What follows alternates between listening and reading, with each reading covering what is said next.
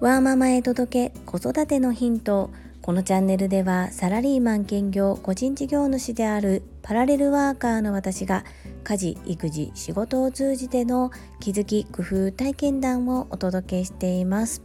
さあ今日はゴールデンウィーク最終日。皆様はどんな素敵な一日を過ごされますでしょうか？私はこの連休を振り返ってみて気づいたことがあります。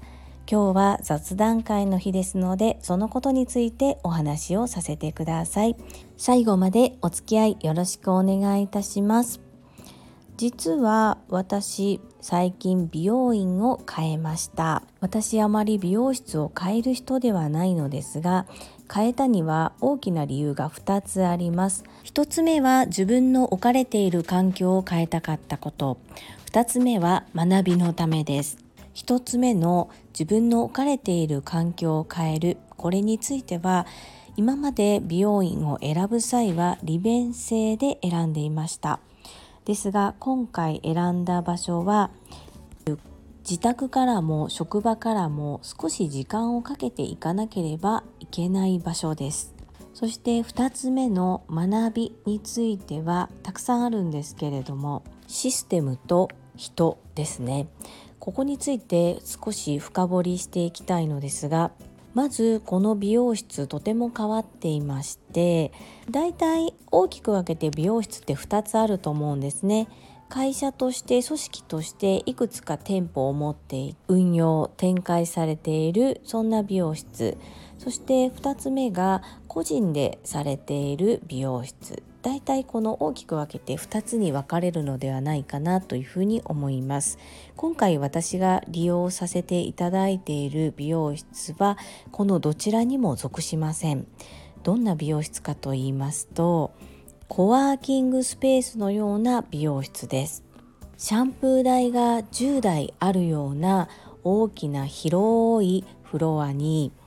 コロナ対策も兼ね備えて鏡と椅子が置かれた一席一席のブースのようなものがあります。そこで髪を切ってくださる方は個人事業主の方で要するに自分のお店を持たずにそのコワーキングスペースのような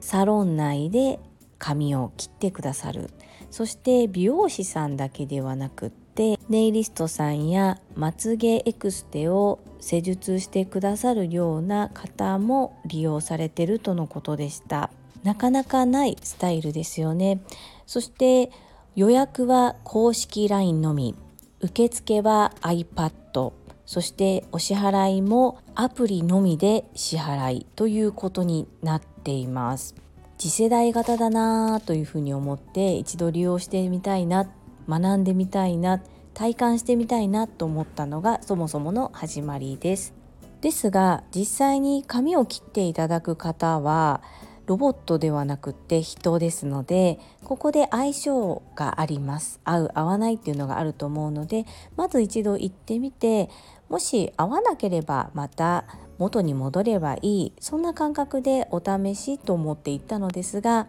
出会ったアーティストの方がとても私と気が合う方でこれも出会いだなというふうに思い今のところ2回ですけれども継続して通わせていただいています。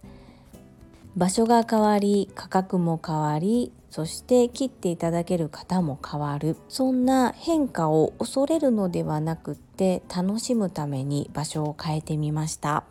まず受付が iPad っていうところでも受付の方いらないですよね。そしてお支払いはアプリですのでキャッシュレス現金もいらないしそしてその現金のやり取りをする必要もない。そして私の担当をしてくださっている方が個人事業主としては3年目美容師としては20年以上のキャリアをお持ちの方です。技術は保証されていて私とも気が合うし話も弾む。そして私も個人事業主の新米ですのでいろいろな学びや気づきも話すことができる。価格は今までの美容室よりは上がっていますが今まで経験したことのないような IT ツールをお客様側として体感することができそして同じような立場にいる個人事業主の方のお話を聞くことができてそして高い技術で満足がいけるカットをしていただける。髪の毛を切っていただいて綺麗にしていただけることで自分のモチベーションも上がりますしリフレッシュをできる上に学びもあったり昨日会う方との話ですごくこう心が弾んだりこの人と会うっていうことがコロナ禍でなかなかできなかったのですがこのゴールデンウィーク私は自分の信頼できる方や大好きな人と会う時間を持てたことで本当に心に余裕ができて心に余裕ができたことでもっといろんな学びを深めようとか子供との時間も大切にしよう。そして不思議なんですが普段以上に掃除がとてもしたくなりました。心の余裕を作るそしてリフレッシュをする栄養を与えてあげるっていうことがこんなに大切なことでプラスに働くんだなっていうのを身をもって改めて感じた連休でしたこの振り返るという作業これは本当にいろんな気づきがありますので是非よかったら皆様もお試しください。本日も最後までお付き合いくださりありがとうございました。最後に一つお知らせをさせてください。タレントの美容研究家忍者みやゆうさんの公式 YouTube チャンネルにて私の主催するお料理教室ジェリービーンズキッチンのオンラインレッスンの模様が公開されております。